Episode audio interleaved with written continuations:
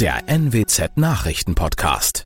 Guten Morgen zum Nachrichtenpodcast der NWZ. Mein Name ist Alexander Will.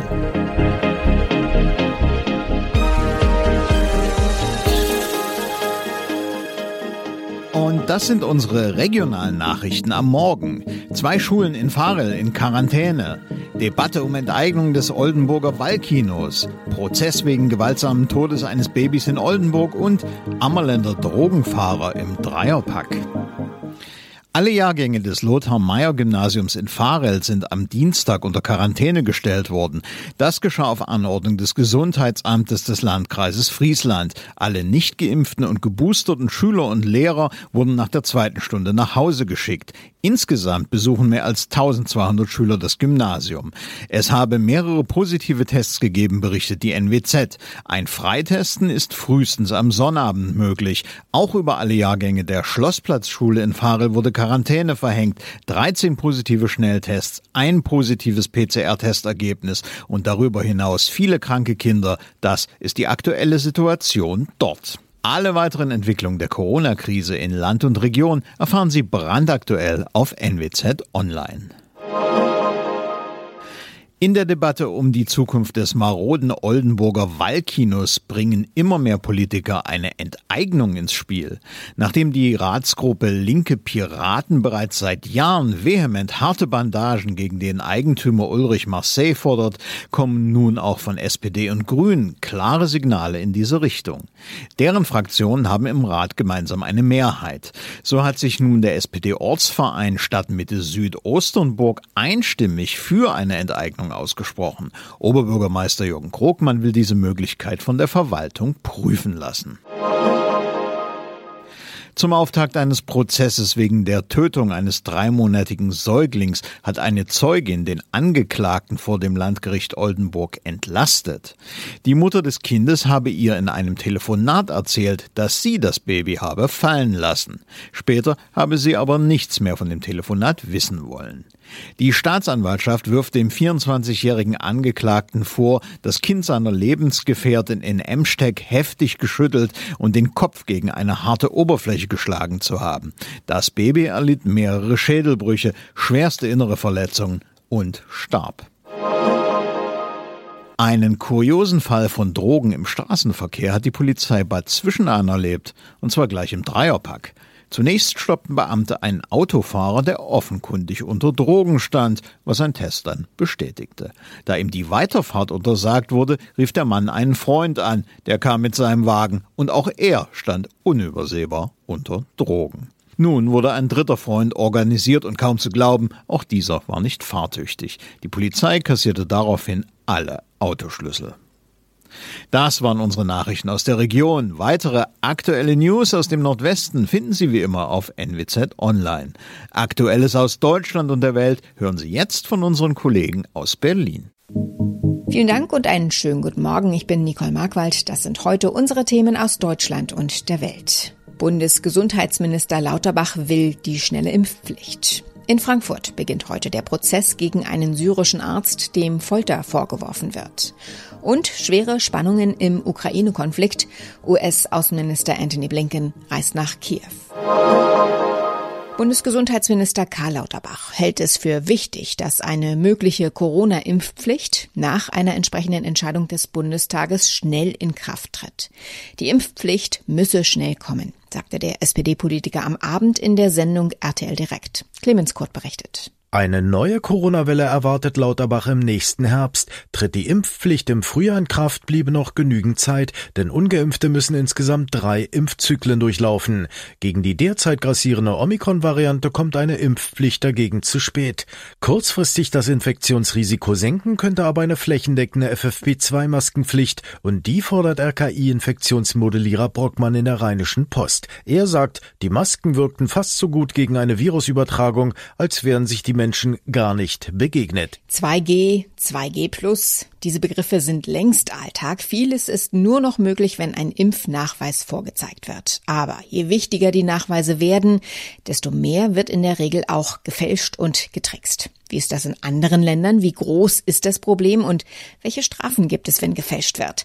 Dazu haben wir unsere Korrespondenten befragt. Dorothea Finkbeiner berichtet aus Frankreich. In Frankreich, wo man seit langem ohne 3G-Nachweis in keine Restaurants, Kinos, Cafés, Museen, Theater oder Fernzüge kommt, gibt es laut Innenministerium 182.000 falsche Gesundheitspässe. Das sind auf die Bevölkerung umgerechnet 0,3 Prozent in einem Land, wo mittlerweile 92 Prozent der Erwachsenen geimpft sind. Trotzdem wurde entschieden, dass beim Vorzeigen eines gefälschten Passes bald bis zu 1000 Euro Bußgeld drohen, für Fälschen im größeren Stil sogar bis zu 75.000 sowie fünf Jahre Gefängnis. Etwas anders sieht's in Großbritannien aus, Philipp Detlefs erklärt. Hier in Großbritannien ist Impfpassfälschung kein besonders großes Thema, obwohl es natürlich auch hier vorkommt. Im Dezember sind hier in London drei Männer festgenommen worden, die Impfdaten gefälscht haben. Die hatten sich Zugang zum Computersystem des Nationalen Gesundheitsdienstes NHS verschafft und dort also Impfeinträge gefälscht. Seinen Impfstatus weist man hier über eine App nach und man muss das regelmäßig neu laden auf dem Smartphone, weil das immer nur kurze Zeit gültig ist. Deshalb ist es auch recht schwer zu fälschen. Abgesehen davon wird es kaum irgendwo kontrolliert. Ist das Fälschen von Impfnachweisen ein großes Problem in Italien? Claudia Wächter hat die Antwort. Ja, hier in Italien läuft das Geschäft bestens, vor allem für die Mafia. Ich kenne da einen bei der Camorra, lesen die Ermittler hier in Chats.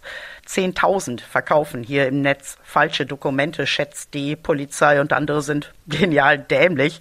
Einer wollte sich nämlich hier mal eine Spritze in einen Silikonarm geben lassen. Der kommt wohl mit einer saftigen Geldbuße davon, aber kriminelle Betrüger, die riskieren auch eine jahrelange Haftstrafe. Takis Safos in Griechenland kann von einem ganz konkreten Fall berichten. Hier hatten wir eine Bande, die hauptsächlich aus Ärzten und Apothekern bestand.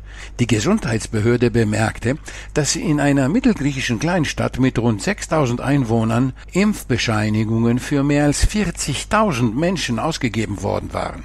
Aus dem ganzen Land sollen offenbar Impfverweigerer in diese kleine Stadt gereist sein, um sich angeblich zu impfen. Eine gefälschte Bescheinigung soll etwa 400 Euro gekostet haben. Den Angeklagten drohen jetzt hohe Geldstrafen um bis zu drei Jahre Gefängnis. Ein Arzt, der 2015 Syrien verlassen hatte, fand in Deutschland Arbeit und ein neues Zuhause. Im Juni 2020 wurde er festgenommen. Seitdem sitzt der inzwischen 36-Jährige in Untersuchungshaft. Der Vorwurf? Verbrechen gegen die Menschlichkeit. Er soll in Syrien Gefangene gefoltert haben. Heute beginnt am Oberlandesgericht in Frankfurt am Main der Prozess gegen den Arzt. Eva Kraftcheck berichtet. Er soll gefoltert, geschlagen und getreten haben in Militärgefängnissen und in einem Gefängnis des syrischen Geheimdienstes. Die Opfer gehörten der Opposition an. Nun beginnt vor dem Oberlandesgericht Frankfurt der Prozess gegen einen syrischen Arzt. Die Bundesanwaltschaft wirft ihm Verbrechen gegen die Menschlichkeit vor. Diese Taten können nach dem sogenannten Weltrechtsprinzip auch in Deutschland angeklagt werden, obwohl sie im Ausland begangen wurden und weder Täter noch Opfer deutsche Staatsangehörige sind.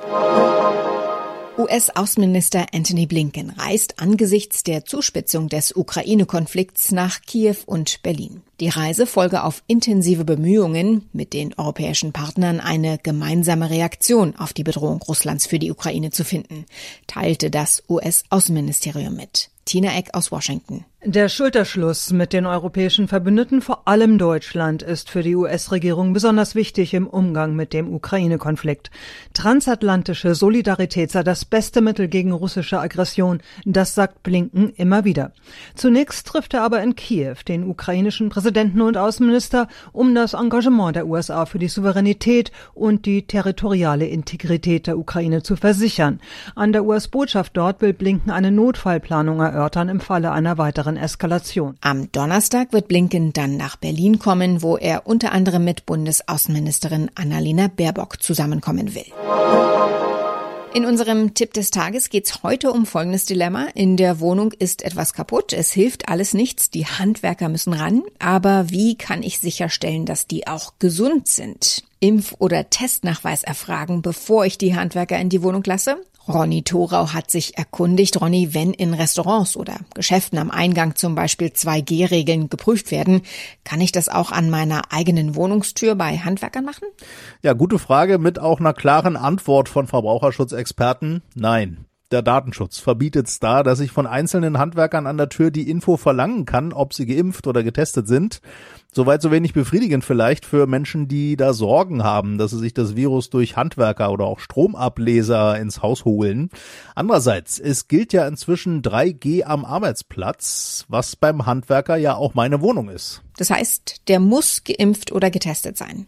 Genau, sein Betrieb muss das sicherstellen. Wenn man da Zweifel hat, kann man auch mal bei der Firma anrufen und sich das ausdrücklich nochmal bestätigen lassen. Allerdings eben nur 3G. Also man hat da eben kein Recht, dass nur ein Geimpfter kommt. Auch getestet reicht. Was man aber verlangen kann, ist die Einhaltung von Hygieneregeln in der Wohnung. Also man kann schon freundlich und höflich darauf bestehen, dass Handwerker bitte eine Maske aufhaben oder auch Abstand halten. Und auch so ein bisschen lüften kann man ja zum Teil, wenn man die Handwerker jetzt damit nicht gleich schockfrostet. Und nur mal angenommen, eine allgemeine Impfpflicht kommt, dann haben ungeimpfte Handwerker ein Problem, oder? Weil ich die dann als Mieter ablehnen kann? Ja, das kann das Ganze natürlich ändern. Zum Beispiel, wenn da jetzt erweiterte Berufsgruppen eine Impfpflicht bekommen sollten, wie vielleicht auch Handwerker, oder wenn eine allgemeine Impfpflicht kommt, dann hat man natürlich ein ganz anderes Recht äh, zu verlangen, dass nur geimpfte Handwerker vor der Tür stehen. Aber wie das dann genau funktionieren soll, wie ich das prüfen darf oder was da für Strafen drohen, das ist ja alles noch ungeklärt. Die deutschen Handballer haben ungeschlagen die Hauptrunde bei der Europameisterschaft in Ungarn und der Slowakei erreicht. Das dritte Gruppenspiel gewann das Team mit 30 zu 23 gegen Polen. Dabei mussten sie gleich auf neun Spieler verzichten, die allesamt positiv auf Corona getestet wurden. Christian Klein ist bei der EM vor Ort in Bratislava. Ohne zu übertreiben, da wurde aber gestern schon ein bisschen Handballgeschichte geschrieben. Im Vorfeld gab es insgesamt neun Corona-Fälle im Team. Fünf Spieler mussten nachnominiert werden und am Ende gewinnt man dann doch recht souverän gegen Polen. Wie kann sowas gehen? Tja, das wissen die Spieler Spieler wahrscheinlich selber noch nicht so richtig, aber eins ist klar, der Team Spirit im deutschen Team, der scheint echt zu stimmen, denn diese fünf nachnominierten Spieler, die durften zum Beispiel erst kurz vor Abfahrt zum Spiel zur Mannschaft stoßen, unter anderem Rune Damke. Da half eigentlich fast nur noch Galgenhumor dann irgendwann, weil ich wirklich auch isoliert war von der Mannschaft, bis wir eigentlich zum, zum, äh, zu der Arena gefahren sind. Ich habe aber in der Kabine direkt gemerkt, dass die Stimmung gut ist und ich glaube, jetzt nach dem Spiel ist sie noch besser. Das war sie wirklich und das auch völlig zu Recht. Es gab ja auch die kuriose Situation, dass noch zusätzlich der Torwart und Linksaußen positiv getestet wurden, hieß, die Nachrücker mussten direkt ran. Ja, und vor allen Dingen nur mit einem Torwart, sehr unüblich beim Handball. Yogi Bitter hatte ja eigentlich gesagt, er kommt nur noch zur Nationalmannschaft, wenn es einen Notfall gibt.